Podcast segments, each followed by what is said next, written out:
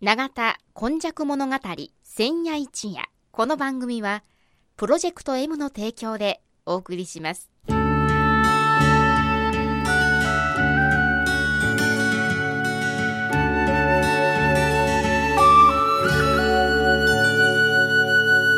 戸は港があることで多様性のある町となりました。しかしその港というのは神戸港だけを指しているのではありません。山から海へと注ぎ込む川のある地域には素晴らしい砂間が広がり海の流れと川の流れに相まった。この永田地域一帯も神代の昔から自然の生んだ港がたくさん点在していました。そして港は海外からの素晴らしい知恵や文化をその往来する人々と共に受け入れる場となり豊かな暮らしを生み出していったのつまり自然が生み出した小さな港が瀬戸内海を望む永田地域にはあちこちにあり長い長い時代を超えた昔から大陸や朝鮮半島の人々との交流を紡いできたのです。この番組「永田今昔物語千夜一夜」これはこの地域を育んできたこれらの多様な人々の往来とそしてここが住みよいということで定住してきた人々の培ってきた様々。を一人一人の視点で読み解き解析し永田の多様性これがこれからの時代の大きな力になるというこの地の歴史を掘り起こしながら未来予想図を皆様にお届けするという番組です。毎週土曜日の夜の7時15分からの15分間 FMYY からお届けします。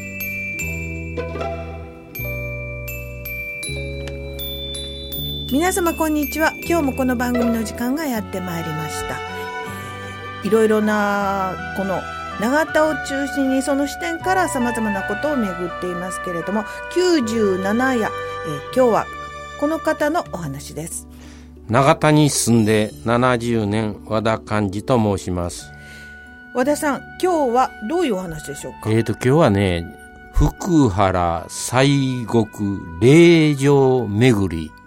というお話なんですけども、おそらく何のことか、何のことわからん。福原？福原いた港川のところになんかあるな、福原。西国、西国って西の国、どこのことやと。霊場、霊場言ったら、まあお寺かな、神社かな、巡りぐらいはね、ぐるぐると巡るんですけども、我々馴染みが深いのは四国のお遍路さんでね、でねはい、四国88箇所いう。これはよく聞きます。ね、88っていう聞くけれども、はい、あの、私とこは割合古く育ってますんでね。私とこっていうのは？和田館の家ですけども。あ、なるほど。夏のお盆にはね、護衛会ってあげるんですよ。で、護衛会は33箇所。西国33箇所って言って、うん、西の国なんですね。え、ご栄華っていうのは、あれはなんか、先祖なんかする歌ですか？あの、ご先祖さんがね、うん、機嫌よう、あの、あの世でも、あの、暮らしてもらいたいし、お盆にはお帰りに魂が戻ってくるんで、うん、ちょっとよう気が見ましたね。あの、信心の深い私たちですから、33箇所、三、あの、西国の33箇所、共に歌ってね、あの、そういう霊場で、あの、さらによく生きれるように、うん、共に歌を歌いながら過ごしましょうということなんで、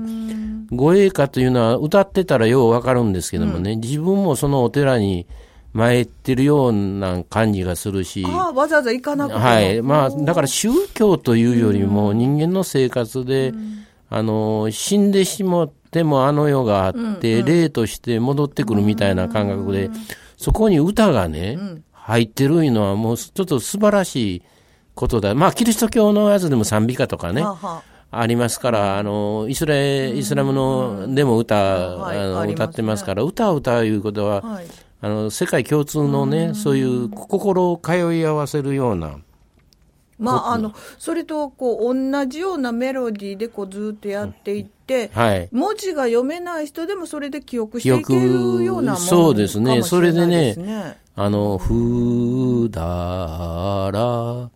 くやいしうつ波ので、このね、うん。僕今ごっつ早く歌歌って、早いね、もっともっとね、眠たくなるようなね、おじいさんおばあさん、あの、トランス状態になるんですね。トトランス状態なるんですけどね、そういうのを歌ってたらね、なんかちょっとこう、ほんわりねは、あ。してくるなと。安寧というか、はい。落ち着きというか、そういうものをこう、はい。伝えるんでしょね、それでね、まあ、この歌だけじゃなしにね、実際に、福原、西国、33箇所を巡るんやというのも素晴らしいヒントでね、これ、ちょっと私のように、年が取ってきたら取ってくるほどね、まあ、神社に行ったり、お寺に行ったり、まあええ、教会に行ったって、はい。そうなんですけどもね、なんかこう、神秘的な、ん。心のこう休まる世界に入ってきたというような感じがするから、西国ってどのあたりですか？だから西国がね、はい大きくは西国街道ってあるから、ええ京都から西、はい。まあ、あの、日本列島の、あの、下関あたりまでが西西国国、ですよね。九州まで行ったらちえ。ょっと違うから、はい。西国なんですけどね、福原西国いうのはね、またこの福原いうのがなかなか難しいんですけどね、あの、平清盛のあたりの平家の時代の以前の、あるいはその頃の、あの、ここええやないか、兵庫のと土地映像、あの、この平野のあたり景色もええし、ええ。あるいは、まあのいうか、わあの、和田岬のあたり、広々としてて、映像お、お米もようさん取れそうやし、というようなことで、荘園っていう、はいはい。あの、ぶ武士が最後は取ってしまう。その前には京都の奥下さんが持ってたやつの中に福原いう地名があったんですね。だからこそ福原京っていうものをそうそうそう作ろうとしたんですよね。だから突然生ま福原、れたんそうそう。だからその一つっていうのはもう、もう、もう一つは和田いう、和田の市、大和田の泊まりの出はいはいはい先の和田みたいなのもあったんだけど、それがずっと修練されてね、清盛の時代とか江戸時代に行くにつれて兵庫という名前に変わってくるんですよね。はいはいはいだから荘園の名前が兵庫になってくると。ええだから、福原とか和田とかいう名前も、その江戸時代の人にはノスタルジーがはいはいはい。あったということで、あの、33箇所参りが非常に、あの、江戸時代、あの、盛んになって、じゃあ、あまり広範囲ではではななくくて、兵庫あたりはい。をうろうろみたはいい。なだから、感じですね。33箇所いうのは、まあ、四国行ったら88箇所になってるけども、あの、東国の方でも、東の方でも、千葉の方でも、33箇所いうのが作ってあるんですよね。三三っていうのがいいのかもしれいいのでないですすね。ね。で、我々の地域は33箇所いたら、一番目は薬泉寺ってさっき、さっきじゃない、先日のはいはいお話で、ええあの、お話しした、あの、これが自習、時の週と書く、